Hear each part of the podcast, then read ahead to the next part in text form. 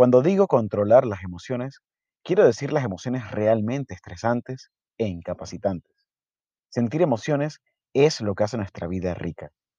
Frase célebre de Daniel Goleman, mundialmente famoso por redefinir lo que realmente significa ser inteligente. Llega ese momento en tu vida en donde te das cuenta que haber tenido excelentes calificaciones en el colegio no necesariamente significa éxito y felicidad en la vida real. A veces, a las buenas, pero la mayoría del tiempo a las malas, aprendemos que el saber mucho no es el factor más determinante para triunfar en la vida.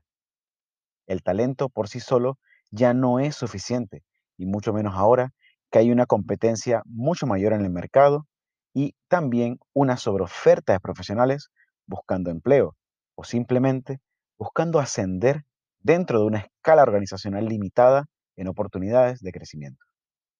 Por eso hoy quiero hablarte sobre inteligencia emocional, cómo desarrollarla estratégicamente puede aumentar exponencialmente tus probabilidades de triunfar en el mundo profesional. Soy Luis Rivera y te doy la bienvenida al podcast de Positivamente. Nos puedes encontrar en Instagram con el handle arroba positivamentegram, donde subimos todos los días contenido de valor para tu crecimiento profesional. Para poder abordar este tema tan importante de manera apropiada, es necesario tener claras dos definiciones muy importantes. La primera, ¿qué es la inteligencia emocional? Y cito, es la capacidad de los individuos para reconocer sus propias emociones y la de los demás, discriminar entre diferentes sentimientos y etiquetarlos apropiadamente, utilizar información emocional para guiar el pensamiento y la conducta, y administrar o ajustar las emociones para adaptarse al ambiente y lograr objetivos. Es por esta razón que la educación formal ha sido frecuentemente criticada a través de los años, porque existe una desproporción en el desarrollo de la inteligencia versus la inteligencia emocional en los planes educativos en todo el mundo. Por esta razón también es que hoy en día hay una demanda muy grande con profesionales que realmente tengan desarrolladas estas tan codiciadas habilidades blandas, lo cual me lleva a la segunda definición. ¿Qué son las habilidades blandas? Y cito, son una combinación de habilidades sociales, habilidades de comunicación, rasgos de la personalidad, actitudes, atributos profesionales, inteligencia social e inteligencia emocional que facultan a las personas para moverse por su entorno, trabajar bien con otros, realizar un buen desempeño y complementándose con las habilidades duras, consiguen sus objetivos. Y ahora, Teniendo claro estos dos términos tan importantes, no nos sorprende ver con claridad por qué hay tantos problemas en las organizaciones. Y no problemas por tener colaboradores faltos de, de conocimiento o experiencia, sino problemas causados por la inmadurez emocional y el pobre desarrollo de las habilidades blandas. Claro que está bien permitir que los colaboradores ingresen y que dentro de las empresas desarrollen las habilidades blandas y su inteligencia emocional. El problema está en que la única forma de que aprendemos es a través del modelaje de la conducta, es decir, del ejemplo, del ejemplo de los compañeros y sobre todo el de los líderes. Uno de los psicólogos más influyentes de la historia, Lev Vygotsky, decía que el desarrollo individual no puede ser entendido sin el contexto social y cultural en el que uno está inmerso. Si contratas a un cocinero que no conoce la especialización de tu restaurante, él puede aprender de sus compañeros y jefes que ya lo dominan. Y asimismo, cuando contratas a alguien que tiene muchas dificultades para manejar conflictos, sus compañeros y jefes le enseñan, ¿verdad? Se supone que sí, pero la realidad es que la mayoría de los esfuerzos de capacitación y de desarrollo individual son enfocados a la parte técnica, a las habilidades duras, no a las habilidades blandas ni a la inteligencia emocional.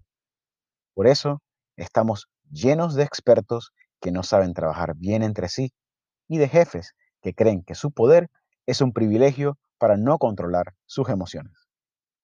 Esta es una de las razones por las cuales grandes empresas se van a pique. Créeme, lo he visto con mis propios ojos. Así que hoy te he preparado una selección de tres habilidades blandas y de inteligencia emocional que están en gran demanda hoy en día y que si haces el esfuerzo en desarrollar, pueden abrirte puertas a nuevas y mejores oportunidades laborales. Número uno, liderazgo.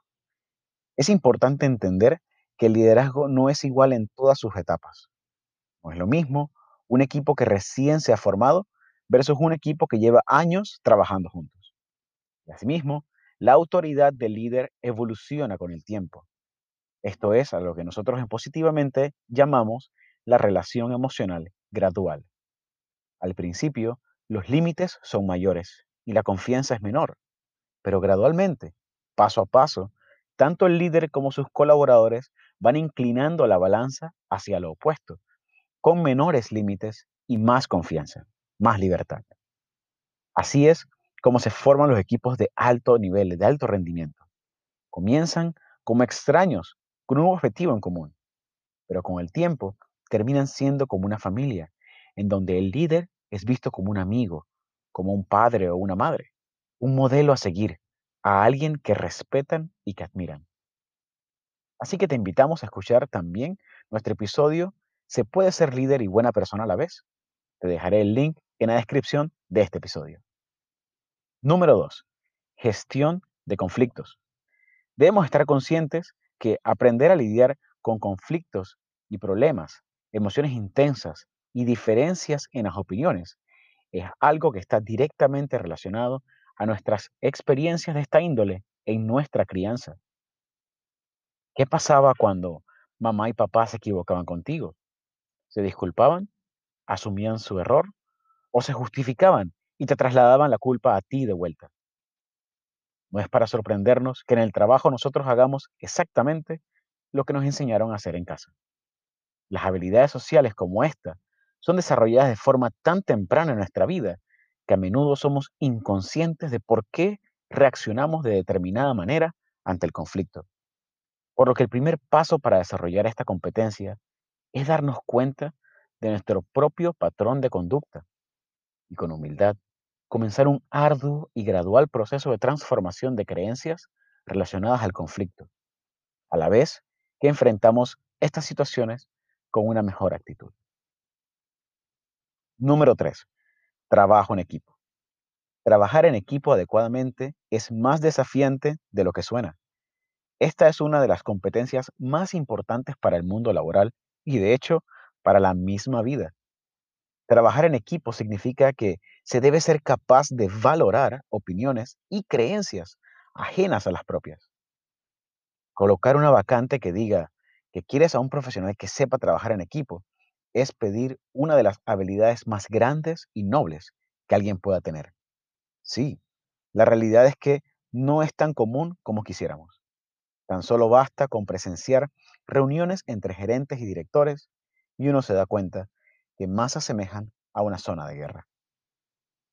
La nueva normalidad ha traído un mundo más distanciado y con profesionales trabajando de forma remota. Y sin embargo, estas tres habilidades blandas, liderazgo, gestión de conflictos y trabajo en equipo, son tan importantes que están en más demanda, inclusive más demanda actual que en tiempos anteriores. Ahora, importa más cómo eres que cuánto sabes, porque el cómo eres determina lo que haces con tu talento. Decía una vez el gran pintor Vincent van Gogh, no olvidemos que las pequeñas emociones son los grandes capitanes de nuestras vidas y las obedecemos sin darnos cuenta. Soy Luis Rivera, te mando un gran abrazo y hasta nuestro próximo podcast.